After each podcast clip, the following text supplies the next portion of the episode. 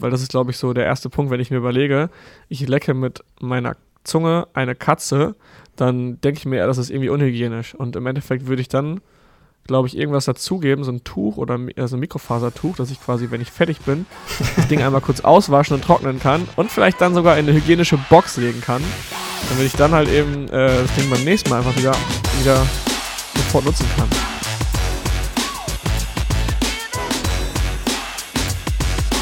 Willkommen zur AMZ Hackers Bestseller Show, dem etwas anderen Podcast zum Thema Amazon FBA und E-Commerce. Und heute mit einer Special-Folge, denn wie ihr wisst, stehen bei uns ja bald die ersten Workshops an der AMZ Hackers zum Thema Produktrecherche und Optimierung. Und deshalb soll es heute um die Produktrecherche gehen. Da haben wir einige interessante Themen nochmal mitgebracht, ähm, die auf jeden Fall hilfreich sind, wenn man gerade dabei ist, Produkte zu suchen. Und natürlich habe ich auch den Philipp mitgebracht. Philipp. Moin, moin. Wie geht's dir? Ich finde immer so geil, wie du den Start immer so sagst. Also, das ist ja quasi dieser Einleitungssatz. Und ich sag den inhaltlich dann immer so mit und groove dabei, so mit meinen Schultern. Willkommen bei der MCHKs Bestseller Show. Ja, stimmt. Vorher habe ich ein Video noch gesehen. Richtig ja. geil. Sehr gut. Ja, wir, wir starten gerade die zweite Aufnahme, weil Marc gerade Internetprobleme hat. Und ähm, zum Glück waren wir noch nicht weit, aber jetzt äh, versuchen wir es auf ein neues mit hoffentlich guter Internetverbindung. Ja, bald 2020 und die Technik funktioniert immer noch nicht. Die üblichen Probleme auf dem Land. so ist es wohl, so ist es wohl, obwohl die Leitung ja. eigentlich schneller sein sollte als die vorige. Aber Weil sie das, modern ist, ne? Du wohnst ja jetzt im Neubau. Ja, es ist eigentlich eine Glasfaserkabel und ich habe einen 400er Tarif, also eigentlich sollte hier viel ankommen, aber mhm. ähm, irgendwie, irgendwas stimmt nicht, noch nicht. nicht. Nicht konstant, es kann noch so schnell sein, wenn es nicht konstant ist, bringt es auch nichts. Genau, das heißt, da werde ich ab und zu mal Pausen haben in der Produktrecherche auf Amazon, aber ja. das lässt sich dann auch irgendwie. Also, wenn, wenn ihr zwischendurch merkt, dass, äh, dass Marc irgendwie spricht und ich gleichzeitig spreche, dann liegt es wahrscheinlich daran, dass äh, wir Connection-Probleme haben. Aber das sollte uns nicht weiter stören, trotzdem hier guten Content für euch heute zu machen und so ein bisschen über das Thema Produktrecherche zu sprechen. Und vor allem habe ich heute eine richtig, richtig geile Frage für Marc. Äh, vorbereitet. Und darüber würde ich mich echt freuen, wenn er mir die beantwortet und vor allem uns allen anderen die beantwortet, also den Zuhörern. Ähm, und ja, ich freue mich auf jeden Fall, habe ich ja Bock. Auf jeden Fall, du kennst ja meine Fragen noch nicht, die ich dir stellen werde. Deswegen, okay. man darf gespannt true. sein. Okay, alles klar, let's go.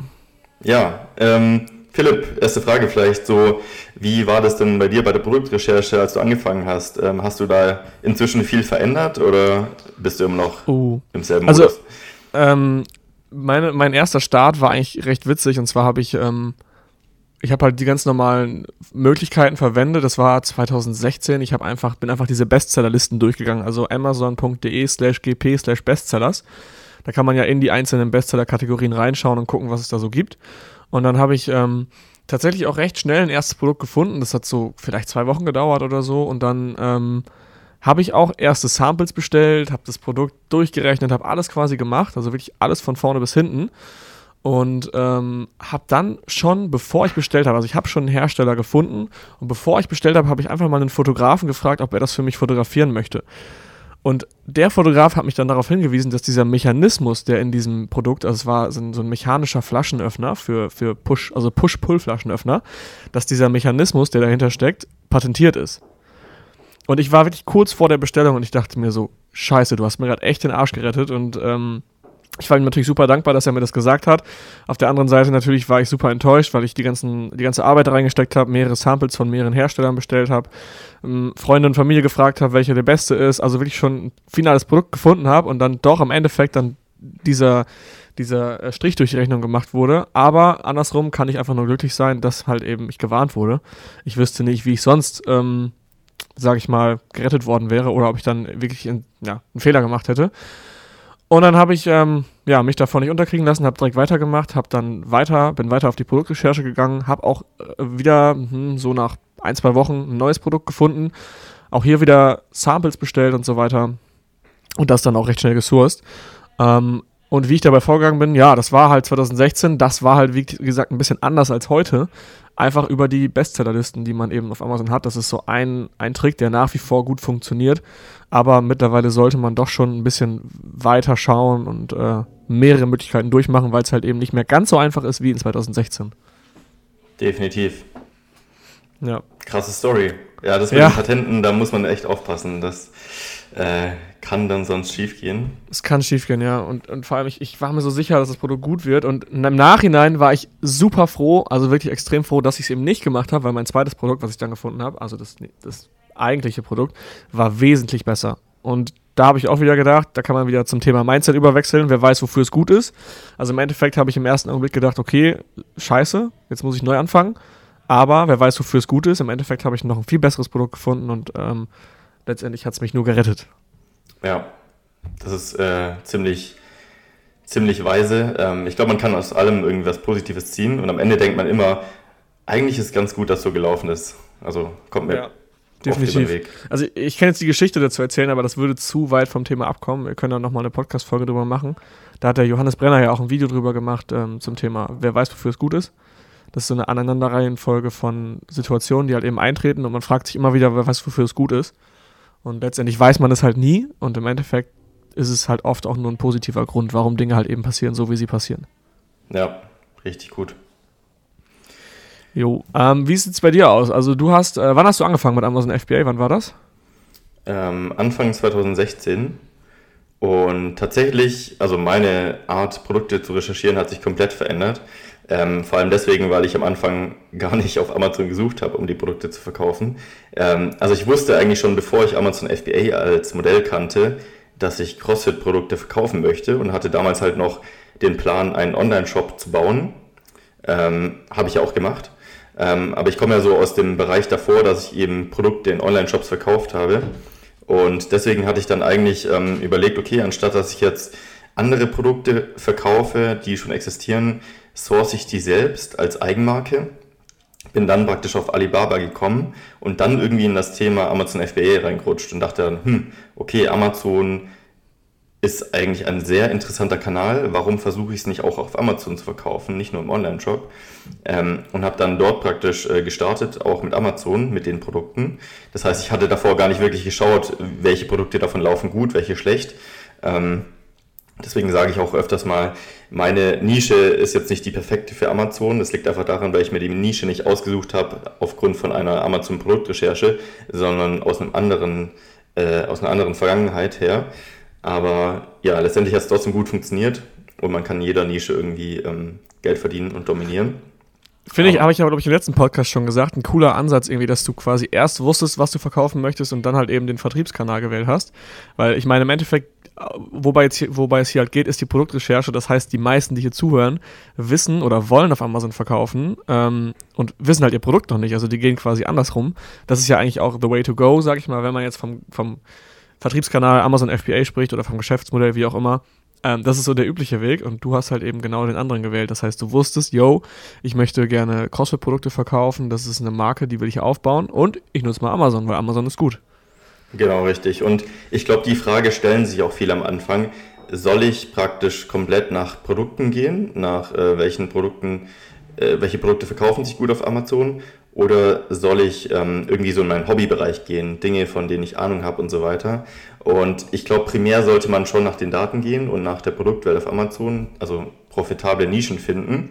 Aber es hilft natürlich ungemein, wenn man sich mit dem Thema auskennt und vielleicht sogar optimalerweise Leidenschaft dafür hat, weil man einfach ja. die Zielgruppe viel besser ähm, erreichen kann, viel besser ansprechen kann, viel besser die Listings optimieren kann, genau weiß, was der Kunde eigentlich möchte, anstatt dass man sich auf, in ein Produkt einarbeitet, wovon man eigentlich gar keinen Plan hat zum Beispiel. Genau. Also wenn ich jetzt zum Beispiel Kettensägen verkaufen würde, hätte ich gar keine Ahnung, ähm, wovon der Kunde halt eben spricht, wenn er nicht zufrieden ist oder wovon er spricht, wenn er zufrieden ist. Und ich glaube, gerade bei so einem Fitnessprodukt wie bei dir, zum Beispiel, du kannst deine Trainingshandschuhe oder du hast sie wahrscheinlich jahrelang jeden Tag getragen und du weißt genau, worauf es ankommt, wenn das Material an einer Stelle zu dick, zu dünn ist oder was man vielleicht geiler machen kann, sodass die, die Experience, die der Kunde hat, letztendlich noch besser wird, um dadurch noch bessere äh, Bewertungen und Kundenzufriedenheit zu generieren. Ne? Also genau. das ist äh, halt so ein Punkt natürlich andersrum, man muss nicht was verkaufen, wofür man verbrennt. Du hast auch nur gesagt, es ist optional und es wäre geil, wenn es so ist, aber es muss nicht so sein. Im Endeffekt kann man sich in alles einarbeiten. Also wie gesagt, wir, wir kennen beide einen Seller, der verkauft halt eben Produkte. Dafür kann man sich einfach nicht interessieren.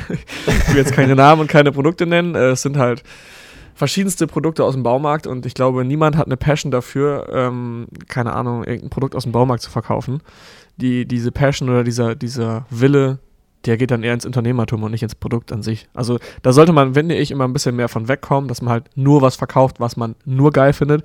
Natürlich sollte man moralisch dahinter stehen, also es sollte Sinn ergeben, es sollte dem Kunden Nutzen bieten. Ich selber habe auch schon Produkte rausgeworfen, bei denen ich gesehen habe, okay, die Qualität ist jetzt nicht so, wie ich es mir vorstelle, obwohl ich damit noch Gewinn mache und obwohl ich davon noch viele verkaufe. Aber ich einfach die Produkte dann rausgenommen habe, weil ich halt eben nicht zufrieden war damit. Ähm, mit dem, was der Kunde letztendlich bekommen hat. Und das sollte halt immer im Vordergrund stehen. Wir ähm, verkaufen immer noch an Menschen und da sollte es nicht nur darum gehen, irgendwie möglichst profitabel zu sein, sondern auch den Kunden halt eben auf jeden Fall zu 100% zufrieden zu machen. Genau. Was würdest du denn sagen, wenn man jetzt auf Amazon schaut, ähm, was ist so dein gröbster Filter? Worauf schaust du als erstes, bevor du so in die Details reingehst? Bilder. Ganz, ganz, ganz wichtig, Bilder. Also ich finde so zum einen zum Beispiel, ähm, wenn man jetzt ein Bild sieht oder ein Produkt hat, bei dem auf der ersten Seite 20 Anbieter sind und alle 20 Anbieter haben zu 100% das gleiche Foto, wo 15 USPs drin sind. Äh, also ich habe jetzt als Beispiel dafür ähm, zum Beispiel mal eine Tortenspritze. Ich weiß nicht, ob du die kennst, das ist ja. so, so, so ein Garnierset, glaube ich. Ist patentiert, ah, gut, mhm. gut zu wissen. Und da sind in einem Profilbild, also in einem Titelbild, sind so viele kleine Artikel mit drauf und die ganze Seite ist quasi voll mit dem gleichen Produkt. Und da finde ich es quasi unmöglich, irgendwas zu verändern. Und für mich sind einfach ganz klar am wichtigsten die Produktbilder. Also wenn ähm, das Produkt, was ihr machen wollt, sich gut verkauft und der Bestseller hat nur ein Foto, das ist der Jackpot. Also es ist wirklich ein Jackpot, weil ihr mit Fotos so viel klar machen könnt, dass ihr da einfach extrem viele Sales machen könnt. Also ihr müsst euch vorstellen, viele Nutzer kommen übers Handy die schauen quasi, scrollen im Handy durch und wenn die da nur ein Foto haben, haben die gar keine Informationen. Und wenn da eben fünf Fotos sind mit Emotionen, mit ähm, Moodshots und Aufklärungsfotos, in denen halt eben die Benefits erklärt werden, dann habt ihr schon äh, 80% eures Produktes, sag ich mal, gerettet. Genau. Also da kann man auf jeden Fall viel rausholen. Das ist auf jeden Fall so eine schon fast, würde ich sagen, Gold Nugget Nische. Also ich bin mir nicht sicher, wie viel es davon wirklich noch gibt. Ähm, es kommt natürlich darauf an, in was für einem Umsatzbereich ihr sucht. Wenn ihr jetzt im Umsatzbereich 50.000 äh, plus im Monat sucht, werdet ihr wahrscheinlich keine Nischen mehr finden, so einfach, die schlecht optimierte Bilder haben und trotzdem ja, richtig krass verkaufen. Wenn ihr aber weiter runter geht und je weiter ihr runter geht, logischerweise, ähm, denn der Markt grast sich ja von oben sozusagen ab, ähm, werdet ihr sowas finden. Und das ist eben auch so die Frage, ähm, welchen Anspruch habt ihr praktisch auf den Umsatz eures Produktes? Ähm, gerade wenn ihr jetzt am Anfang steht und anfangen wollt? Und wollt ihr lieber auf die Strategie gehen, dass ihr ein, zwei, drei Produkte erstmal macht, die richtig viel Umsatz machen?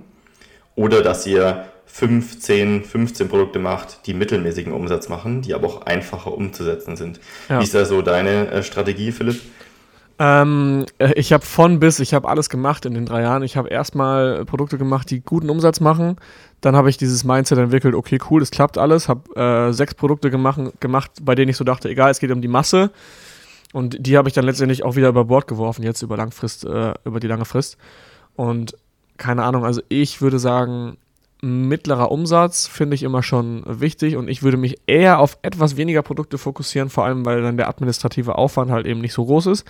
Wir haben aber auch schon im letzten Podcast darüber gesprochen, es ist schön, sich ähm, das Risiko ein bisschen zu verteilen auf mehrere Produkte und halt nicht eben eins zu machen, sondern lieber fünf Produkte, die dann halt eben ein bisschen weniger Umsatz machen, dafür aber äh, das Risiko verteilt ist.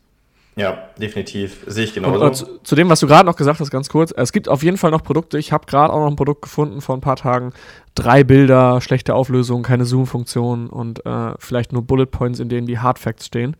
Also da gibt es auf jeden Fall noch einige Produkte. Man muss nur lange noch suchen und auch wissen, wo man sucht. Und deswegen, also man findet definitiv noch Produkte.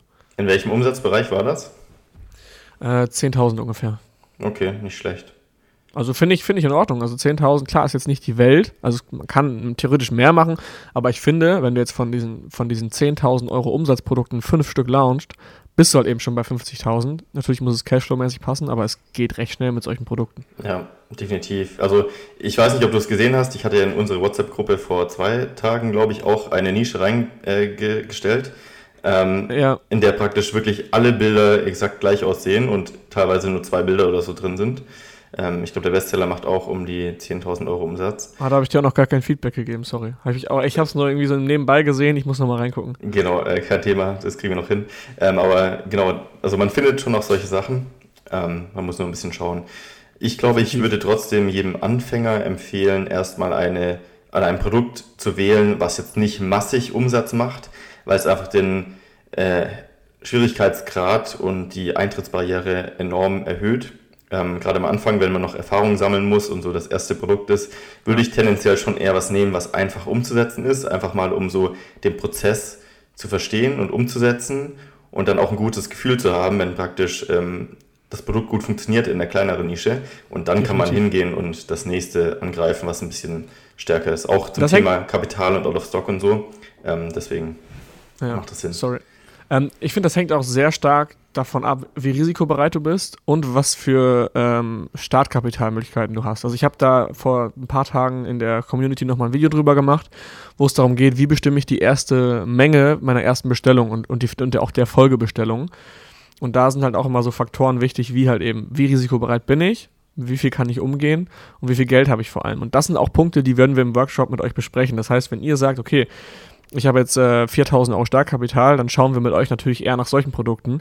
Wenn jetzt jemand hingegen sagt, er hat 10.000 Euro, dann haben wir ganz andere Möglichkeiten da zu schauen. Aber auch wenn du zweieinhalb bis 3.000, also weniger hast, ist es gar kein Problem. Wir schauen halt einfach anders und deswegen ist der Workshop meiner Meinung nach sehr, sehr, sehr gut für euch, wenn ihr halt eben individuelle Betreuung haben wollt. Das heißt, wir gehen mit euch zusammen hin, wir schauen auf eure Situation, wie viel Umsatz, äh, wie viel äh, Startkapital habt ihr was für ein Produkt wollt ihr machen, in welche Richtung soll es gehen und äh, suchen dann mit euch halt eben geeignete Produkte und zeigen euch, wie es geht. Genau, das ist das Thema. Ich glaube, wir könnten jetzt zehn Stunden hier einen Podcast machen zum Thema ja. Richtlinien für Produktrecherche. Aber am Ende ist es immer, immer, immer ein individuelles Thema. Das heißt, jeder hat ein anderes Startkapital, ähm, jedes Produkt ist anders, jede Nische ist anders, jede Zielgruppe ist anders, äh, jede USP-Verteilung ist anders. Ähm, man muss sich praktisch zu jedem einzelnen Produkt in jeder einzelnen Nische ähm, wirklich alles anschauen. Ähm, wie ist die Keyword-Verteilung, wie ist die Marktverteilung von den Herstellern, äh, wie ist die Keyword-Verteilung und so weiter. Ähm, und deswegen kann man es nicht pauschal sagen. Und deswegen ist es so wichtig, da wirklich auch gemeinsam drauf zu schauen. Ähm, ja, weswegen wir letztendlich jetzt auch die Workshops anbieten, für die, die gerade in der ja. Produktrecherche stecken und da wirklich gemeinsam dran zu arbeiten. Und ich kriege auch so oft Anfragen von wegen, hey, ich habe die und die Produktidee, wie findest du das? Und das ist halt eben der Punkt. Viele wollen eine Art Sicherheit haben oder fragen, ey, kannst du mal kurz darüber schauen und mir ein Feedback dazu geben? Und genau das ist halt auch im Sinn der Sache bei diesem Workshop, dass ihr quasi eine Sicherheit habt oder eine erhöhte Sicherheit, dass das Produkt eben gut ist, weil wir halt eben schon viele Fail-Produkte auch dabei hatten und auch aus, auch aus, Erfahrung sprechen können, was ihr lieber nicht machen solltet und was ihr machen solltet. Und dass ihr dann letztendlich ruhigen Gewissens schlafen könnt, weil ihr wisst, okay, das Produkt, was ich mache, das hat sehr, sehr, sehr gute Chancen, ziemlich gut zu verkaufen. Genau. Wenn ihr euch fragt, wo ihr die Workshops finden könnt, das verlinken wir auf jeden Fall in den Show Notes. Das ist, glaube ich, workshops. Workshops.amc-hackers.de, ganz genau. genau. Richtig. Gut. Wir ähm, haben äh, insgesamt 20 Plätze. Ähm, wie gesagt, das ist einfach nur, damit wir intensiv zusammenarbeiten können und sehr auf eure Situation eingehen können. Genau. Lieber Marc, ich habe äh, eine persönliche Frage an dich, mhm. bevor wir weitermachen mit Amazon Produktrecherche. Und zwar, ähm, das Jahr geht ja so langsam dem Ende zu und wir überlegen gerade alle so, was machen wir nächstes Jahr, was planen wir, wo wollen wir hin und so weiter. Und du bist ja jetzt 30 geworden vor kurzem und ich bin 24. Und meine Frage an dich, was würdest du mir raten oder ähm, noch besser, was würdest du in deinem Leben ändern, wenn du wieder 24 wärst? Ähm, ich hätte früher mit Amazon FBA angefangen. ähm, nee, also das Ding ist, ich bin ja, also ich bin ja 30, wie du gesagt hast, und ich bin, glaube ich, also jetzt nicht einer der ältesten Seller oder so, aber in unserer Szene gibt es schon super viele Seller, die einfach richtig jung sind. Also teilweise spricht man mit frisch 18-Jährigen, die schon irgendwie ja. sechsstellig verkaufen und so weiter. Ähm, ja. Es ist echt verrückt. Das heißt, also ich glaube, wenn du allgemein noch unter 25 bist, ähm, hast du schon alles richtig gemacht. Also du kannst nichts mehr falsch machen, ähm, wo du gerade stehst in dem Alter. Ähm, ich habe ja super viel ausprobiert ähm, an verschiedenen Geschäftsmodellen und ähm, ja, habe hab super viel gesehen, auch an Firmen und habe da mega viel gelernt. Deswegen, also ich bereue auf keinen Fall irgendwas, was ich gemacht habe in die Richtung, weil mir das alles mhm. zugute kommt, auch zum Thema Amazon letztendlich. Ähm, weswegen ich so ein bisschen, glaube ich, einen größeren Blick nach außen habe, die ich dann auf Amazon übertragen kann, die, die Themen. Ähm, aber was ich dir raten würde, ist, ähm, es kommt ein bisschen auf den Persönlichkeitstypen drauf an. Aber wenn ich zurückblicke, ähm, würde ich immer sagen, mach dir nicht so viel Stress und genieß das Leben einfach mehr. Und ähm, das Business läuft sowieso schon, also du kannst eigentlich nichts mehr verkacken. ähm, und selbst wenn das Business morgen weg ist, dann hast du das ganze Wissen parat, um irgendwas Neues zu starten. Das, das Wissen und das Netzwerk, ne? Genau. Also genieß dein Okay. Leben. Okay, cool. Das ist eigentlich so eine Sache, die, die würde ich sogar in meinem Leben rückwirkend quasi genauso sagen. Mach dir weniger Stress. Das ist, glaube ich, so dieses, was viele auch sagen. Ich meine, ich kling, es klingt jetzt so weise mit 24, aber wenn man jetzt so zurückdenkt, dann äh, macht man sich halt häufig viel zu viel Stress und der halt irgendwie dann auch unbegründet ist, weil man sich halt eben Probleme und Sorgen aus der Zukunft irgendwie in die Gegenwart holt, was halt völlig unbegründet ist. Also ganz oft diskutiert man ja, was wäre wenn, was ist, wenn das nicht klappt, was ist, wenn hier. Also man überlegt quasi so viel und versetzt sich dann in diese Situation, als wäre sie schon da. Und das Unterbewusstsein versteht nicht, ob das jetzt so ist oder ob du nur darüber nachdenkst. Und ähm, quasi Gefühle folgen deinen Gedanken. Also wenn du darüber nachdenkst, dass etwas nicht gut äh, funktionieren wird oder dass etwas in der Zukunft nicht gut wird, dann folgen die Gefühle und letztendlich wirst du schlechte Laune haben, was dir in der Gegenwart halt wiederum absolut nichts bringt, weil jetzt gerade ist ja eigentlich alles okay. Das ist halt eben so eine Sache. Also viele Leute gucken immer so in die Zukunft und, und vergessen halt eben das, was jetzt gerade hier ist und dass eigentlich gerade alles okay ist und dass die Probleme halt eben noch nicht da sind. Natürlich sollte man auch nicht kurzfristig denken, das ist nochmal ein anderes Thema und alles jetzt hier auf den Kopf hauen, ähm, auch schon einen langfristigen Blick haben, aber es sollte immer in Relation stehen und, und das Einzige, was wir halt eben haben, ist dieser Moment, hier und jetzt und alles, was in der Zukunft ist, ist halt noch nicht da im Endeffekt. Genau. Also was man schon auch sagen muss, also ich meine es jetzt nicht im Sinne von, ähm, wenn du jetzt ein Business aufbauen willst und du bist noch nicht an dem Punkt, wo du sagst, okay, mein Business läuft jetzt und ich habe eigentlich schon das Leben, wovon ich schon vor mehreren Jahren irgendwie eigentlich mir immer ausgemalt habe, ähm, dann hilft es natürlich nichts, wenn du den ganzen Tag nur irgendwie chillst und Netflix schaust und sagst, ich möchte mein Leben genießen. Natürlich brauchst du diese Hustle-Phase. Also ich habe auch jahrelang, ähm, während ich auch teilweise angestellt war, noch abends durchgearbeitet, das ganze Wochenende durchgearbeitet, so lange, bis ich praktisch an dem Punkt war, wo ich gesagt habe, okay, das habe ich mir genauso vorgestellt, äh, wo ich mal hin möchte. Aber irgendwann musst du halt auch mal schauen, dass du nicht immer nur dem nächsten Ziel hinterher läufst und dem Ja. nächsten Ziel und dem nächsten Ziel, weil dann bleibt diese Phase immer bestehen. Also irgendwann musst du halt eigentlich auch mal das Leben leben, was du ja eigentlich haben wolltest, wenn du, weswegen du ursprünglich angefangen hast. Und dann äh, meine ich damit eigentlich, ähm, versuch das Leben mehr zu genießen, ähm, aber auch den Prozess zu genießen. Also auch während der Zeit, äh, als ich angestellt war und, und noch durchgearbeitet habe, jeden Tag, ich habe es trotzdem genossen, weil ich es geil fand, irgendwie diesen Gedanken, ich baue mir was auf und irgendwann bin ich da und es wird richtig geil und ich habe es trotzdem ähm, auch diesen Moment genossen eigentlich. Ähm, der Autor vom Buch Trotzdem Ja zum Leben sagen ist doch Viktor Frankl, oder? Heißt der so? Ich glaube schon. Ähm, Victor irgendwas, ja. Er, sa er sagt ja genau, genau das in diesem Buch auch, dass quasi, also es ist ein Psychologe, der im KZ war, äh, war damals, glaube ich, an, Mitte 20 oder so. Und er hat dann eben analysiert, wie es den Leuten halt eben geht und was halt eben da im KZ alles, alles äh, passiert. Und ähm, übrigens absolut gutes Buch, auch wieder hier eine Buchempfehlung. Ähm, er analysiert halt eben, was, was in, diesem, in dieser Situation mit den Menschen passiert. Und viele fiebern quasi auf einen Punkt hin, zum Beispiel Weihnachten. Äh, ich stelle mir jetzt im Sommer vor, okay, Weihnachten dieses Jahr werde ich wieder mit meiner Familie zusammen sitzen, werde ich befreit sein und hoffen quasi auf dieses Positive. Und was spannend ist, dass quasi an diesen jeweiligen Tagen, zum Beispiel Weihnachten, Geburtstag, Ostern, die Sterberate der Menschen deutlich höher war als an anderen Tagen. Und das bedeutet halt eben, dass die Menschen quasi auf einen, auf einen Tag hingefiebert haben, der, den die sich im Kopf quasi so stark ausgemalt haben. Ja, wenn ich einmal das und das habe, dann das und das. Und dann sie, sind sie quasi an diesem Gedanken oder an dieser Hoffnung, an der sie festgeklammert haben, zugrunde gegangen, im wahrsten Sinne des Wortes, weil es halt eben nicht eingetreten ist. Und das ist, glaube ich, auch der Punkt vieler, vieler Unternehmer, wenn man das jetzt mal überträgt, ähm, dass man sich irgendwie Ziele setzt, ja, mit 30 das und das oder wenn ich mal so und so viel Umsatz mache, dann passiert das und das. Aber im Endeffekt sind es Shiny Objects, die halt eben nicht so kommen, wie man sich's denkt. Und vor allem auch wenn man es dann hat, rennt man meistens nur dem nächsten Ziel wieder hinterher. Ja, definitiv. Hoffnung ist äh, schon richtig mächtig, muss man sagen. Ja, absolut. Aber deswegen Ja. ist auch, glaube ich, so wichtig, die Ziele nicht so in Stein gemeißelt zu setzen und zu sagen, ich möchte nächstes Jahr das Ende die und die Zahlen erreichen und wenn es nicht so ist, fällt man voll in ein Loch rein.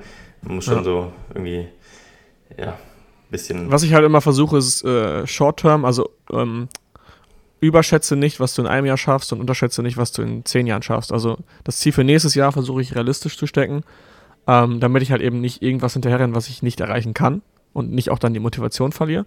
Aber das Ziel, was ich in zehn Jahren habe, das, das unterschätzen die meisten. Also viele denken halt, ja, dann habe ich mich ein bisschen verbessert, aber in zehn Jahren, überlegt mal, wo ihr vor zehn Jahren standet, wie viel sich da verändert hat. Und das ist wirklich extrem und ich glaube, das denkt man in diesem Augenblick einfach nie. Ja, auf jeden Fall. So, sonst lass uns okay. wieder zurückkommen zum Thema. Jawohl. Nach diesem kurzen, äh, kurzen Exkurs, der aber auch Exkurs. sehr wichtig ist. ähm, ja, was würdest du denn jetzt, wenn du ein Produkt gefunden hast, wo du sagst, okay, die Bilder sind, ähm, auf, also ich kann Dinge verbessern auf jeden Fall, ähm, die Umsatzzahlen stimmen, an sich stimmt irgendwie alles, so also die Feinheiten. Ähm, was würdest du jetzt machen, um irgendwie sicherzustellen, dass das Produkt erfolgreich wird? Also was würdest du als nächstes machen? Ähm, also der erste Schritt, den ich mache, ist eigentlich nochmal zu schauen, also mich dafür erstmal dafür oder dagegen zu entscheiden, will ich das Produkt machen oder nicht. Wenn ich mich dafür entscheide, mache ich zwei Sachen gleichzeitig. Zum einen schreibe ich verschiedene Hersteller an. Ich habe einen Sourcing Agent, den schreibe ich an, schicke ihm ein Foto vom Produkt ähm, und der sucht mir dann quasi einen geeigneten Hersteller raus.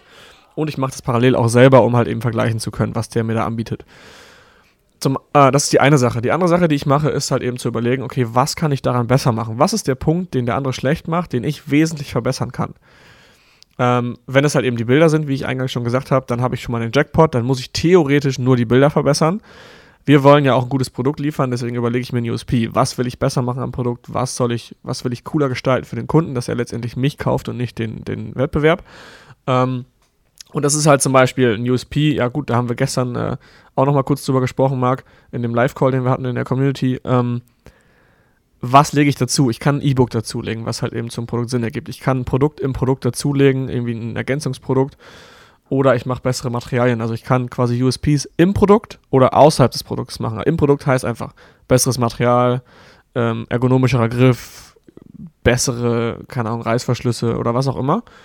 Und extern heißt einfach, ich lege was dazu, was irgendwie cool ist. Eine Geschenkbox, ist ja nicht unbedingt das Coolste, aber zum Beispiel zu einem Rasenmäher lege ich Handschuhe dazu, damit der Kunde sich beim Entleeren des Behälters nicht die Finger schmutzig macht. So, also diese beiden Arten von USPs würde ich mir halt eben überlegen, ob ich eins von beiden machen möchte.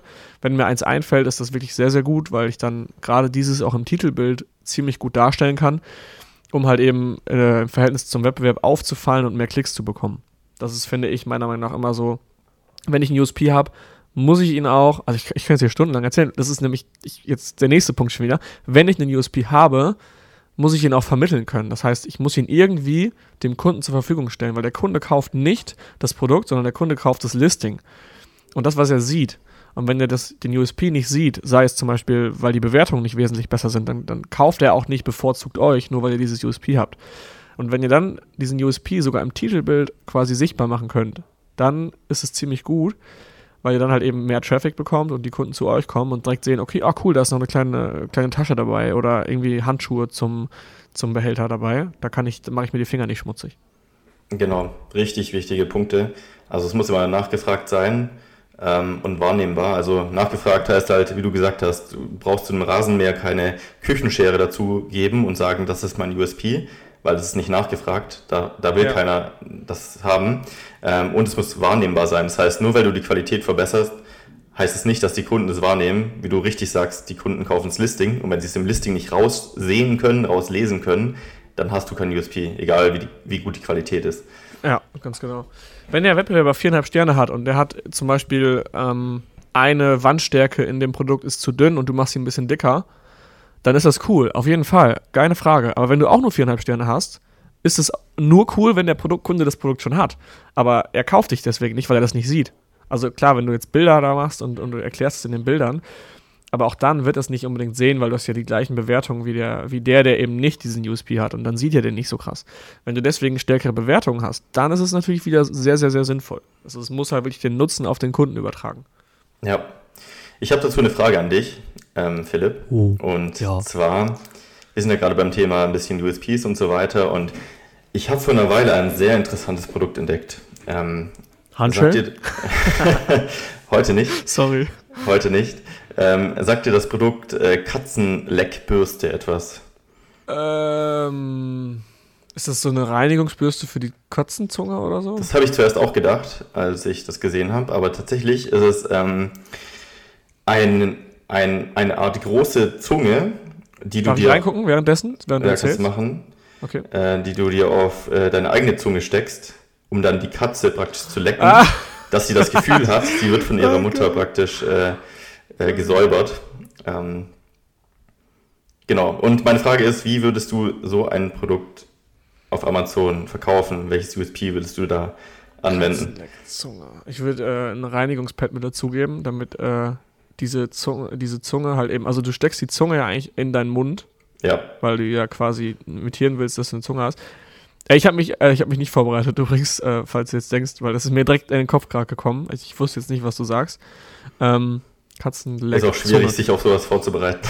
Wollte ich gerade sagen. Also ich, ich würde halt irgendwie einfach was mit dazugeben, dass es quasi hygienisch bleibt, weil das ist, glaube ich, so der erste Punkt, wenn ich mir überlege, ich lecke mit meiner Zunge eine Katze, dann denke ich mir eher, das ist irgendwie unhygienisch. Und im Endeffekt würde ich dann, glaube ich, irgendwas dazugeben, so ein Tuch oder mi- also ein Mikrofasertuch, dass ich quasi, wenn ich fertig bin, das Ding einmal kurz auswaschen und trocknen kann und vielleicht dann sogar in eine hygienische Box legen kann, damit ich dann halt eben äh, das Ding beim nächsten Mal einfach wieder, wieder sofort nutzen kann. Weil um Umkehrschluss, wenn ich diese beiden Dinge nicht habe, denke ich mir so, ja, dann, was mache ich damit? Dann wasche ich das einmal aus und lege das dann in, den, in diese, in meine Katzenbox, wo alle meine anderen Sachen drin sind.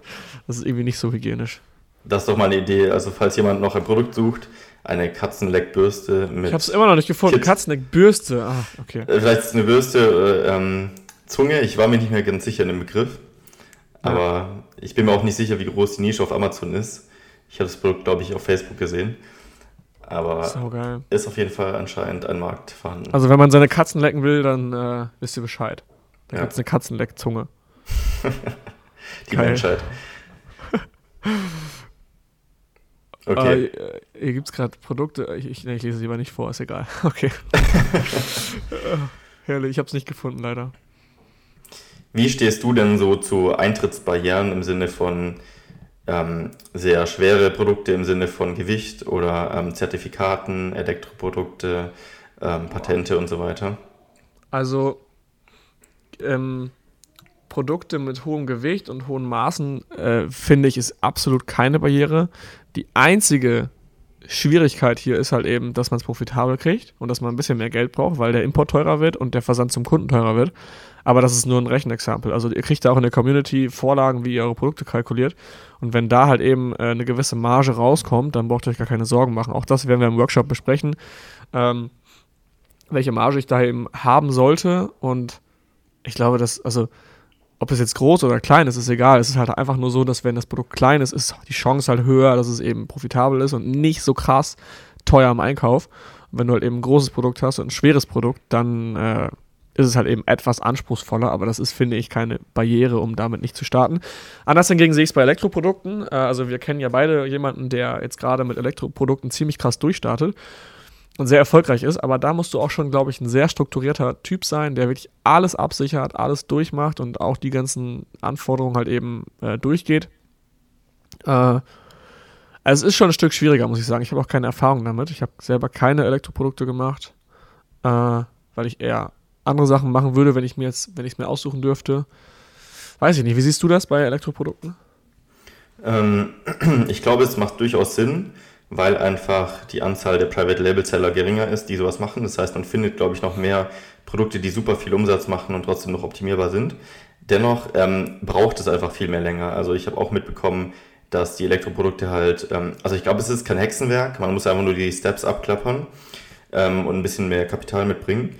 Aber das Problem ist eher, dass es recht lange dauert, glaube ich, die ganzen ähm, Ja, stimmt. Prüfungen zu bekommen, Zertifikate zu bekommen, äh, Kennzeichen zu bekommen und so weiter, bis alles dann Und das ist auch wieder ein bisschen intensiver in den Kosten dann, ne?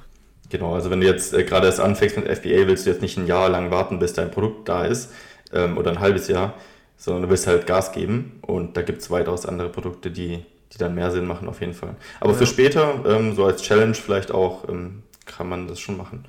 Ja, definitiv. Also ich glaube, das könnten wir theoretisch jetzt auch machen. Also, ähm, wie gesagt, wenn man dieses Kapitalproblem nicht hat und sich da ein bisschen einarbeitet, man muss einfach ein bisschen Erfahrung haben und auch, glaube ich, Netzwerk da wieder. Ist halt so ein ganz, ganz, ganz großer Punkt. Ich würde halt eben im Netzwerk fragen, hey, wer hat Erfahrung, wer kann mir da ein bisschen was zeigen und dann würden wir, glaube ich, auch recht schnell da starten können. Wäre doch mal ein interessantes Projekt, wenn wir mal ein Elektroprodukt machen für die AMC Hackers Community als Beispiel. Das wäre cool.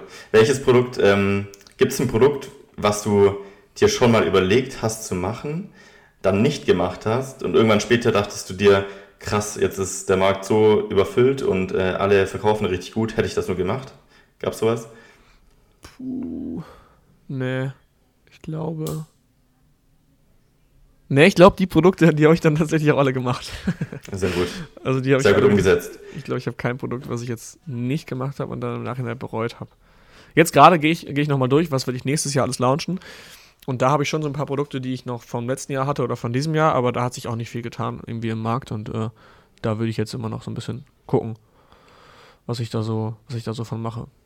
Ja, ich glaube, es dauert auch immer länger, als man sich vorstellt. Also ich glaube, ich habe noch kein Produkt äh, so schnell gelauncht, wie ich es mir eigentlich vorgenommen hatte. Ja, immer 30% draufrechnen. Also wenn ihr denkt, ihr seid in sechs Wochen online, dann direkt 30% draufrechnen. Ihr werdet nicht in sechs Wochen online sein. Ja, wobei da auch wieder dieses äh, Prinzip greift. Wie heißt es von, ähm, man nimmt sich immer so viel Zeit, wie man sich gibt. Ah, das ähm, Parkinson-Prinzip. Genau, ja. Das Parkinson-Prinzip besagt eigentlich, dass du quasi, wenn du sagst, du hast sechs Wochen Zeit für, dein, für, dein, für deine Präsentation, dann brauchst du auch sechs Wochen. Wenn du halt eben hingegen sagst, oh, ich hab, du hast nur zwei Wochen, brauchst du auch nur zwei Wochen. Deswegen eigentlich dehnt sich die Zeit halt so weit aus, äh, die, die Aufgaben dehnen sich so weit aus, wie du der Aufgabe halt eben Zeit gibst. Ähm, aber ich denke, bei Produkten ist es halt eben so, dass da eben die Macht nicht bei dir liegt, die Macht liegt beim Hersteller, weißt du? Also klar, am Anfang kannst du richtig Gas geben und von dir aus die Samples schnell prüfen, schnell die Produktion freigeben, aber dann gibst du den Ball leider eben zum Hersteller ab und kannst nicht entscheiden, wann ist die Ware fertig. Das ist so ein bisschen die, die Herausforderung oder auch, im, wenn die Ware auf dem Schiff ist. Ja, aber ich glaube, das ist ein guter Punkt, dass man praktisch die Dinge, die man selbst erledigen kann, so schnell wie nur möglich erledigt, natürlich auch qualitativ äh, ja. gut macht, aber so schnell wie möglich weil ich mag es voll gerne auch Aufgaben zu erledigen, wo ich dann weiß, sobald die erledigt ist, läuft die von alleine weiter. Also ich kann dann ja. nichts mehr machen aktiv und die Zeit läuft so oder so. Und je länger ich brauche, desto länger wird am Ende das ganze Ding brauchen. Und dann hat praktisch der Hersteller die Sache in der Hand. Ähm, ja, aber da gab es. Das finde ich. Ja, sorry. Macht Sinn. Alles gut. Okay, das finde ich halt gerade bei, beim Produkt mega krass, also beim ersten Produkt, wenn du gerade anfängst das gibt, es ist an sich nicht viel Arbeit, aber es dauert halt eben sehr lange. Weißt du, was ich meine? Ja. Also, du, du machst eine, hast eine Produktidee, dann schreibst du erstmal Hersteller an. Hersteller anschreiben ist, wenn du die richtige Vorlage hast, Copy-Paste, zack, E-Mail ist raus. Dann musst du wieder zwei Tage warten, bis du eine vernünftige Antwort hast. Dann machst du kurz eine Kalkulation. So, und dann, also jetzt alles sehr, sehr grob zusammengefasst, wenn man halt eben weiß, wie es abläuft. Ähm, und die Vorlagen bieten wir auch in der Community an und du schickst sie einfach raus, kriegst eine Antwort, rechnest das durch. Dann sagst du, alles klar, jetzt will ich Samples haben. Dann bezahlst du, dann zwei Tage später gehen die Samples raus. Du machst zwei Tage lang gar nichts, du kannst nichts machen. Und dann dauert es wieder, bis die Samples da sind, dann prüfst du die, änderst eine Kleinigkeit, dann dauert es wieder, bis das nächste Sample da ist. Also es zieht sich quasi alles extrem lang und du musst immer nur alle paar Tage mal theoretisch ein bisschen was machen, also wirklich ähm, operativ was machen. Der Rest ist natürlich Lernen. Lernen ist immer sehr, sehr, sehr aufwendig, gerade am Anfang, wenn man sich einarbeitet. Aber dieses operative Arbeiten ist am Anfang, wenn du ein Produkt anfängst, echt wenig. Es zieht sich halt einfach super in die Länge. Ja, auf jeden Fall. Auch zum Thema Zeit. Ähm, ich glaube, eine Sache, die die meisten, die mit Amazon FBA anfangen, falsch im Kopf haben, ist, ähm, wie lange man braucht, um ein Produkt zu suchen. Du hast vorher gesagt, ja, ich hatte damals mein Produkt recht schnell gefunden. Ich glaube, ich innerhalb von zwei Wochen. Und das ist schon die richtige Perspektive, weil viele glauben, wenn sie nach drei Tagen suchen, noch nichts gefunden haben, sie machen was falsch oder sie, sie finden nichts. Und ähm, tatsächlich sage ich den meisten, nimm dir doch einfach mal einen Monat Zeit und such wirklich ordentlich, schreib zwei Seiten voller Produkte auf und ja. such dir am Ende das Beste raus, weil je mehr du suchst, desto höher die Wahrscheinlichkeit, dass du was richtig, richtig, richtig Gutes äh, findest. Und du musst ja auch erstmal lernen, wie Produktrecherche funktioniert. Ist ja wie Lesen lernen. Also je mehr du liest, desto besser wirst du im Lesen. Genauso ist es bei der Produktrecherche. Du kannst nicht erwarten, dass du nach zwei Tagen ähm, mit einem Blick auf einer, in der Nische ähm, sagen kannst, ist das eine gute Nische oder nicht. Das kommt mit der Zeit. Das ist auch was, wo wir dann natürlich ähm, unterstützen können im Workshop, ähm, mit dir da drauf zu schauen. Aber wenn du das alleine machst, dauert es halt ähm, relativ lange und das ist auch normal. Ähm, was würdest du sagen, wie viel Zeit sollte man sich da geben bei der Produktrecherche? Also es kann richtig schnell gehen, es kann aber auch richtig lange dauern. Und ich glaube, und ich, ich habe auch in Erfahrung jetzt gemerkt, Produktrecherche ist so eine Art Willenskraftfilter. Also da fallen alle durch, die zwar Lust haben, aber nicht richtig, richtig, richtig, richtig wollen. Und weil da, da geht es nämlich darum, okay, ich kriege einen Niederschlag, so wie ich mit dem Flaschenöffner damals. Hätte ich, hätte ich nicht richtig krass den Willen gehabt, es zu machen, hätte ich wahrscheinlich dann erstmal gesagt, ach komm, ja, oh, ich mache in zwei Wochen nochmal weiter. Aber ich habe direkt weitergemacht, weil ich unbedingt wollte. Und ich glaube, in der Produktrecherche zeigt sich halt eben, wer wirklich Bock hat. Und wenn du wirklich, wirklich Bock hast, musst du da durchhalten. Das ist so, wie so eine Art Filter. Und jeder, der da durchkommt, der hat halt wirklich genug Willenskraft gezeigt und wird auch ähm, auf Amazon dann verkaufen können. Weil ich habe echt die Quote an Abbrechern ist da leider hoch. Aber wenn man halt eben weiß, wie man gute Produkte findet, dann hast du halt ziemlich schnell ein geiles Produkt und bist dieses, hast diesen ersten Filter quasi schon geschafft und kannst dann halt eben die nächsten Schritte auf jeden Fall machen.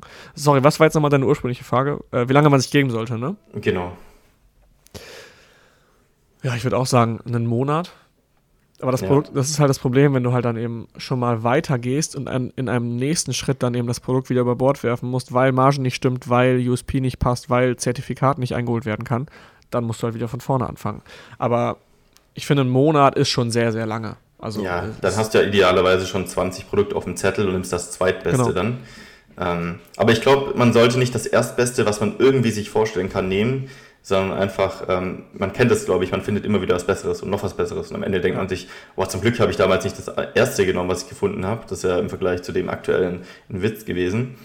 Und ähm, ja, deswegen würde ich pauschal sagen, lieber ein bisschen mehr Zeit. Ähm, oder kommt zum Workshop, da finden wir sogar ähm, gleich was vielleicht ähm, oder ihr wisst dann, worauf es ankommt. Und ähm, ja. Ja. Ich habe übrigens, äh, wo, wir gerade zum Thema Workshop noch warst, ich habe noch ein paar Fragen äh, mitgebracht, die mir noch gestellt Stimmt, wurden, die ich gerne noch ja. erklären würde zum Thema Workshop. Und zwar ähm, fange ich einmal kurz oben an. Wir haben erstmal kurz die Frage, wie das Ganze ablaufen wird, also Verhältnis Theorie und Praxis. Ähm, das wird sehr individuell ablaufen. Also an dem Tag selber schauen wir halt, wie es mit euch funktioniert. Also wir geben euch erst Theorieinhalte, wir zeigen euch, wie, was, wo äh, ich ein Produkt finde. Und dann, äh, so planen wir es aktuell, wollen wir kleine Gruppen bilden, in denen halt eben dann gesucht wird. Und dann geht ihr quasi auch an dem Tag in die Suche. Und dann wollen wir immer so verschiedene Workflows machen, wo halt an dem eben die Ergebnisse wieder besprochen werden. Wenn ihr wollt, könnt ihr dann euer Produkt vorstellen oder wir können über Produktideen diskutieren, gemeinsam in der Gruppe und geben halt eben uns gegenseitig Feedback, sodass ihr einfach ein extrem gutes Gefühl dafür bekommt, ob das Produkt halt eben gut ist oder nicht gut. Also wir werden da schon dafür sorgen, dass das Verhältnis aus Theorie und Praxis ziemlich gut aufeinander abgestimmt ist. Genau. genau. Es gab, glaube ich, einige Fragen. Hast du noch ein paar mitgebracht? Äh, ja. Kann ich meinen Mitarbeiter mitbringen? Äh, du solltest deinen Mitarbeiter mitbringen. Natürlich hier 20 Plätze, also pro Ticket eine Person.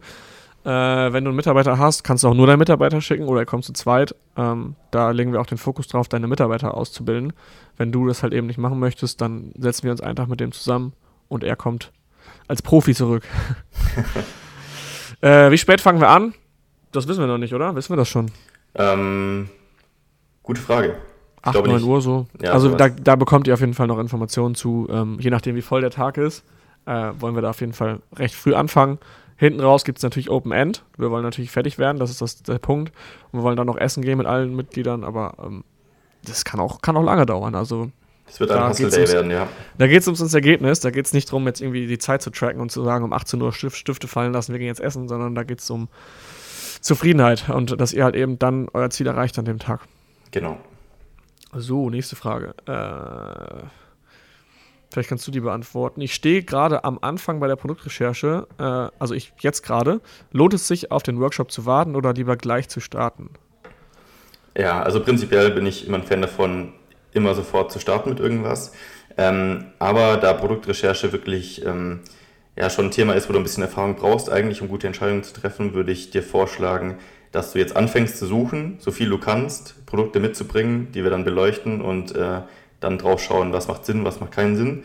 Und je mehr du da schon vorgearbeitet hast, desto einfacher wird es auch im Workshop, ähm, dann Produkte zu finden. Ja, definitiv. Und ich meine, du willst ja auch nicht nur ein Produkt machen. Wenn du jetzt schon eins findest, äh, bis dahin ist cool, dann, dann kommst du zum Workshop, lässt, uns das, lässt, lässt dir das kurz von uns bestätigen, wenn es gut ist, und suchst halt noch eins. Also ich meine, die Journey geht ja weiter. Nur weil du jetzt eins hast, heißt es ja nicht, ich höre jetzt auf, sondern du machst ja weiter. Und ähm, bei uns holst du dir letztendlich auch nochmal die Sicherheit für dein gefundenes Produkt, ähm, ob das alles gut ist so. Also es geht an dem Tag ums Thema Produktrecherche und ob du jetzt eins gefunden hast oder noch nicht, spielt keine Rolle. Entweder wir finden noch welche oder wir geben dir halt eben Feedback zu deinem aktuellen Produkt, also genau. zu der aktuellen Produktidee. Oder kommst du Tag 2 und lässt es optimieren, äh, dein Listing und erstellen. Ja. Geht Stimmt. natürlich auch. Genau. Ähm, dann, ich habe mein Produkt schon bestellt. Soll ich trotzdem kommen? Ähm, ja, auf jeden Fall. Also ist eigentlich so das gleiche wie vorher. Ja. ja. das gleiche wie vorher. Also wenn du sagst, du hast schon bestellt, ja, komm, äh, zum, zum neues Produkt finden, also nächstes Produkt finden, oder du kommst an Tag 2, wo wir halt eben das Produkt optimieren, also dein bestelltes Produkt, ja. ein gutes Listing bauen. Aber dazu gibt es nochmal eine gesonderte Folge zu Tag 2. Äh, genau. Also entweder du lernst was dazu und kannst dein Produkt noch verbessern, oder du vermeidest einen Fehler mit dem Produkt. Also so oder so. Ja. Genau, also eigentlich hast du so eine. Ich finde das immer cool, wenn man von, von dritten Personen oder auch von mehreren Personen so eine Art Feedback bekommt von der Idee, die man hat. Weil oft landet man in so einer eigenen Blase und denkt sich so, yo, das ist richtig geil, was ich jetzt hier gerade als Idee habe. Äh, und das könnte ich ja so und so machen. Aber oft, wenn dann, sag ich mal, ein Dritter drauf schaut, dann ist es vielleicht dann doch nicht so. Oder er hat vielleicht noch andere Ideen, die halt eben noch genialer sind. Und deswegen ist es meiner Meinung nach immer gut, sich Feedback einzuholen und auch eben mit mehreren Leuten über die Ideen zu sprechen. Das finde ich übrigens ein super spannendes Thema, weil bei mir, ich, also es fällt mir so auf, bei mir selbst auf, dass ich eigentlich sehr gut bei anderen Dritten beurteilen kann, ob ein Produkt zum Beispiel gut ist oder was für eine ja. Entscheidung sie treffen soll. Aber bei sich selbst hat man irgendwie so ein, wie so eine, so Scheuklappen auf. Man kann sich selbst nicht so gut beraten wie andere. Also auch bei Produkten, in die man sich irgendwie so verliebt und dann sich so versucht einzureden, ach, das ist schon gut und so die Kleinigkeiten, die da stören, das wird schon irgendwie gut gehen. Bei anderen hätte ich schon längst gesagt, er sucht dir was Neues. Aber bei, ja. sich selbst hat man irgendwie nicht diese, diese Objektivität dahinter. Ich ja, da steckt halt die Arbeit drin, ne? Du steckst halt Arbeit rein und denkst dir dann, ja, es muss doch jetzt geil sein, komm. Und, und du, du, da steckt auch dein Geld drin, du bist halt sehr emotional in diesem Thema drin. Und Dritter, der da drauf guckt, ähm, der steckt halt nicht so tief emotional drin wie du und kann halt objektiv beurteilen, ist es gut oder nicht.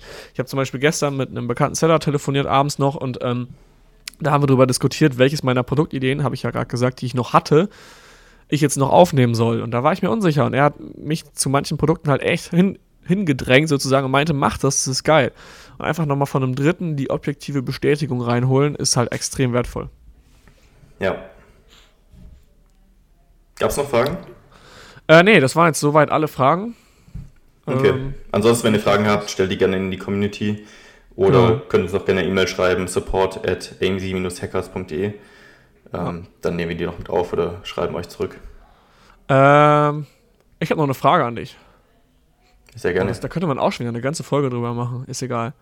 Wie sieht ein normaler, geregelter Arbeitsalltag bei dir aus? Also ganz normaler Wochentag, es ist Dienstag, der 23. September. Was macht Marc Staller? Ich bin immer sehr bemüht, ähm, mir einen geregelten Arbeitsalltag zu schaffen. Und ich scheitere jedes Mal grandios. Geil. Ich glaube, ich, glaub, ich habe mit dir schon öfter über das Thema diskutiert, so ja. wie wir unsere Wochen aufteilen und wie ich meinen Tag gestalten will. Und ich schicke dir dann immer meinen neuen Plan durch und so. Und du so, ja, voll geil, klingt voll gut. Und dann eine Woche später so, und, hat es funktioniert? Ähm, nee, ich habe jetzt einen neuen Plan, ich mache es jetzt so. Und irgendwie glaube ich, es ist einerseits ein Prozess, also was, ähm, man muss so ein bisschen für sich selbst rausfinden, wie arbeitet man äh, gerne. Also man kann es nicht einfach so festlegen und dann funktioniert es, man muss es rausfinden für sich. Und ähm, ja, in meinem Leben passiert einfach so viel. Ich habe halt sehr viele Projekte gleichzeitig. Ähm, dann habe ich irgendwie, ja, Sport ist bei mir ein großes Thema, wo ich dann einmal morgens trainiere, einmal abend, abends trainiere, dann mittags trainiere, manchmal zweimal am Tag. Ähm, und dann wechselt das auch wieder hin und her. Ähm, und dadurch, dass ich tatsächlich auch die Freiheit habe, ähm, aufzustehen, wann ich möchte, bin ich ehrlich, schaffe ich es nicht immer zur gleichen Zeit aufzustehen. Manchmal arbeite ich abends länger, habe ich Bock drauf, dann stehe ich später auf. Manchmal ähm, gehe ich früher ins Bett, ähm, möchte auch früher aufstehen. Es gibt Wochen, da bin ich äh, motivierter, es gibt Wochen, da möchte ich eher so ein bisschen wieder kreativer sein und ein bisschen so Vogelperspektive gehen. Deswegen, es gibt nie diesen einen klaren Tag. Aber wenn ich dir einen Mustertag sagen müsste, wäre es wahrscheinlich ähm, aufstehen zwischen 7 und 8 Uhr, Kaffee trinken, ein bisschen Content äh, mir reinziehen, also irgendwas lesen, irgendeinen Podcast hören, YouTube-Video schauen, ähm, ja, sowas in die Richtung. Ähm, dann so ein paar Quick-To-Dos, nenne ich die, abarbeiten. Das sind Sachen, die sehr dringend und sehr wichtig sind, die einfach jetzt erledigt werden müssen. Und dann habe ich oh, meistens meine Tage. Wichtig genau meine Tage ähm, nach Themen aufgeteilt, weil ich eben so viele Projekte habe. Also ein Tag der Woche ist zum Beispiel ähm, meine, meine CrossFit-Marke, der eine Tag ist AMC Hackers, ähm, neuer Content, der nächste Tag sind äh, Partnerschaften, Projekte und so weiter und so fort, weil ich gemerkt habe, wenn ich alles in einen Tag versuche reinzubringen, ähm, dann springe ich nur hin und her und wenn ich die Themen ein bisschen unterteile, dann ist es besser. Aber wenn jetzt jemand nur ein Business hat und nur ein Thema hat, ähm, ja, das muss jeder für sich selbst rausfinden. Also ich kann da gar keine Empfehlung geben. Ja, das ist ja auch das Schöne, was du eigentlich hast, weil du diese Freiheit eben hast. Du musst nicht zu einer bestimmten Uhrzeit irgendwo äh, sein. Also du kannst es dir selber eigentlich aussuchen. Und das ist ja auch wieder das Thema, was wir vorhin hatten, dieses im Moment leben. Du musst ja nicht alles 100% durchstrukturieren, du lebst einfach deinen Tag so, wie du ihn dir, so wie du gerne hast. Und das macht dich ja auch so erfolgreich, wie du halt gerade bist, weil du halt eben das machst, was du liebst und nicht irgendwie ja, dich Sachen zwingst zu tun. Natürlich müssen wir auch viele Sachen machen, die wir, die einfach gemacht werden müssen. Äh, Stichwort Steuer und so. ähm, aber ich glaube, grundsätzlich hat das auch einen gewissen Beitrag zu deinem Erfolg äh, geleistet, dass du halt eben vielleicht deinen Tag strukturieren kannst, wie du es willst. Und dass so eine Aufwärtsspirale ist, die dich dann glücklich macht. Und wer glücklich ist, der äh, macht bessere Dinge und so weiter. Und dann steigert sich das so nach oben, glaube ich, hoch. Ja, also ich glaube, es gibt auch so Phasen einfach. Ähm, ich glaube, dass, also, dass ich meinen Tag einteile, ist nicht unbedingt ähm, die eine Methode immer richtig für mich, sondern es ist auch Jetzt letztes Jahr war es eine andere Methode, dieses Jahr ist die Methode. Ähm, das ist sehr abhängig von der aktuellen Situation und ja, was ich eben gerade machen will. Und ich glaube, das sollte auch jeder so für sich festlegen. Ja, das glaube ich auch. Das glaube ich das auch. Ich bin auch selber nicht so der Typ, ich kann das nicht so gut planen. Also dann nehme ich mir vor, äh, ab jetzt jeden Tag so und so spät aufstehen, ja, dann bin ich einen Abend mal wieder länger äh, wach weil ich Besuch habe oder weil, irgend, weil irgendwas geht und dann äh, ist schon wieder alles über den Haufen. Also. Oder ein AMC Hackers Meetup es eskaliert ist. Ja, genau. Wenn wir dann bis 6 Uhr wieder unterwegs sind mit den AMC Hackers, dann kann ich auch nicht am Montag um äh, 9 Uhr aufstehen oder um 8. Ja, das gleiche wie mit den Morgenroutinen. Du kannst auch nicht hingehen und sagen, der eine macht diese Morgenroutine und ist super erfolgreich. Ich muss jetzt jeden Morgen meditieren, dann einen Orangensaft mit Zitrone trinken und äh, dann eine Stunde joggen gehen und so weiter. Das ist ja sehr individuell. Also das muss jeder für sich ja. selbst rausfinden. Wichtig ist, glaube ich, dass man sich ausprobiert, verschiedene Dinge macht und auch offen für sowas ist. Also nicht sagt, oh, Meditation ist scheiße, was machen die da alle, die spinnen doch alle, sondern dass man grundsätzlich offen für sowas ist und das einfach mal ausprobiert. Und vielleicht auch nicht nur einen Tag ausprobiert oder drei Tage, sondern auch mal 30 Tage. Dass man halt ja. eben so, weil ich weiß nicht, ob du das Prinzip kennst, dass halt quasi eine Gewohnheit entsteht nach ungefähr 30 Tagen. Vorher brauchst du halt Disziplin für Dinge. Also wenn du jetzt sagst, du willst jeden Tag meditieren, brauchst du ungefähr 30 Tage lang Disziplin dafür, um das zu machen. Und ab dann geht es quasi über in eine Gewohnheit und dann brauchst du sogar schon eher Disziplin, es mal nicht zu machen. Also dann ist das für dich einfach so krass drin, wie es bei uns zum Beispiel das Training ist. Also ich muss mich nicht zwingen, zum Training zu gehen. Es ist einfach so vorgeschrieben, dass ich einfach hingehe und ich brauche dafür auch keine Willenskraft. Also deswegen äh, einfach, wenn ihr euch was vornehmt, zum Beispiel kalt duschen oder das ist ja übliche, die üblichen Sachen, die halt jeder sagt, ich mache, ich dusche jetzt auch nicht kalt. Aber wenn man es mal machen will, dann einfach, wie gesagt, 30 Tage durchziehen und dann der Entscheidung fällen, will ich es weitermachen oder nicht. Ja. Okay, Philipp. Ähm, nice. Eine Frage habe ich noch, die zum Thema Produktrecherche interessant ist, um den äh, AMC Hackers da draußen ein paar, ähm, ein bisschen Zeit zu sparen. Welche Produkte siehst du immer wieder, die nie funktionieren und jeder Anfänger reinfällt? Ähm.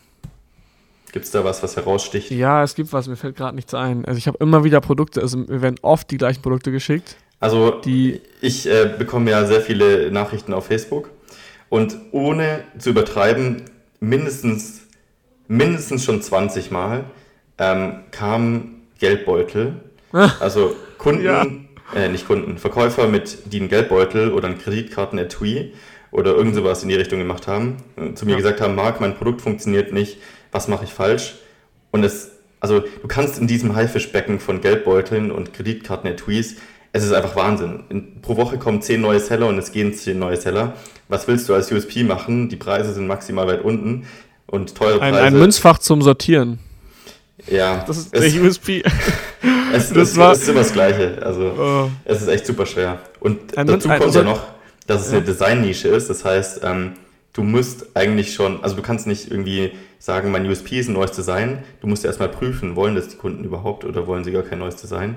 Es ist ja auch sehr stark Präferenz, was für ein Geldbeutel gefällt mir überhaupt. Ja. Also es ist eine sehr schwere Nische. Also ein Geldbeutel. Das finde ich generell, also Fall. ich finde so Design-Sachen super schwer. Also wenn du jetzt zum Beispiel Wandfoto eingibst und da sind super geile Verkäufe, ja. ey, gar keine Ahnung, was für ein Wandfoto jetzt großartig nachgefragt ist, dann musst du so viel Marktrecherche machen. Marktrecherche, sorry. dann musst du so viel recherchieren, weil du gar nicht weißt, was die Leute wollen. Oder wenn du einen Stuhl verkaufen willst, du kannst einen Industrial-Stuhl verkaufen, einen modernen Stuhl, einen Holzstuhl, einen Plastikstuhl, einen Schalenstuhl. Du kannst, keine Ahnung, was für ein Sofa verkaufen, also jetzt äh, das übertragen auf kleine Produkte oder auf FBA-Produkte ey, da habe ich gar keine Ahnung, was die Leute letztendlich sehen wollen. Das kann an so vielen Gründen liegen. Zum Beispiel, bestes Beispiel sind Fußmatten. Gib mal Fußmatten bei Amazon ein. Der Umsatz ist enorm hoch. Das ist wirklich richtig krass. Aber es gibt halt auch eben gefühlt 17.000 Varianten der Fußmatte. Ja. Das ist wirklich ziemlich krass. Ja, das ist richtig. Es gibt zwar ein paar Strategien, wie man sowas vorher äh, herausfinden kann sind auch in, im Videoportal drin, glaube ich. Also eine Strategie ist die Social Media Strategie, um praktisch schon mal herauszufinden, was würden Kunden am ehesten kaufen und ähm, welche Designs finden sie gut. Und die andere ist praktisch über Social Media ähm, fertige Motive herauszufinden, die man dann über die Keywords in Helium 10 auch nochmal nachprüfen kann und dann praktisch sicher weiß, dass genau diese Designs auch gefragt sind. Könnt ihr euch mal anschauen im Videoportal bei, äh, in der AMC Hackers Community. Ähm, aber ansonsten sind Designprodukte super schwer. Also da muss man echt ja. aufpassen. Ja, cool, Marc. Dann ja, sind wir glaub, am Ende einiges geklärt, oder? ja. Wir haben jetzt 56 Minuten.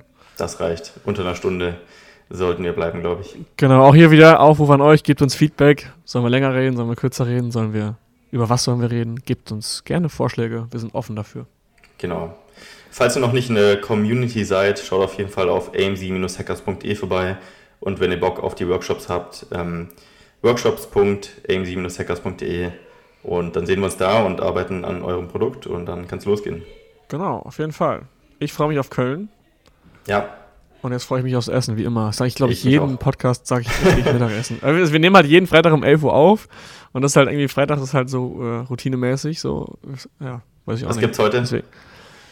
Äh, weiß ich noch nicht. Gute Frage. Gustav Grün? Gustav Grün ist gut. Mal schauen. Marc, ich wünsche dir ein geiles Wochenende. Dir ebenso. Viel Spaß. Hau rein. Ciao, ciao. ciao, ciao.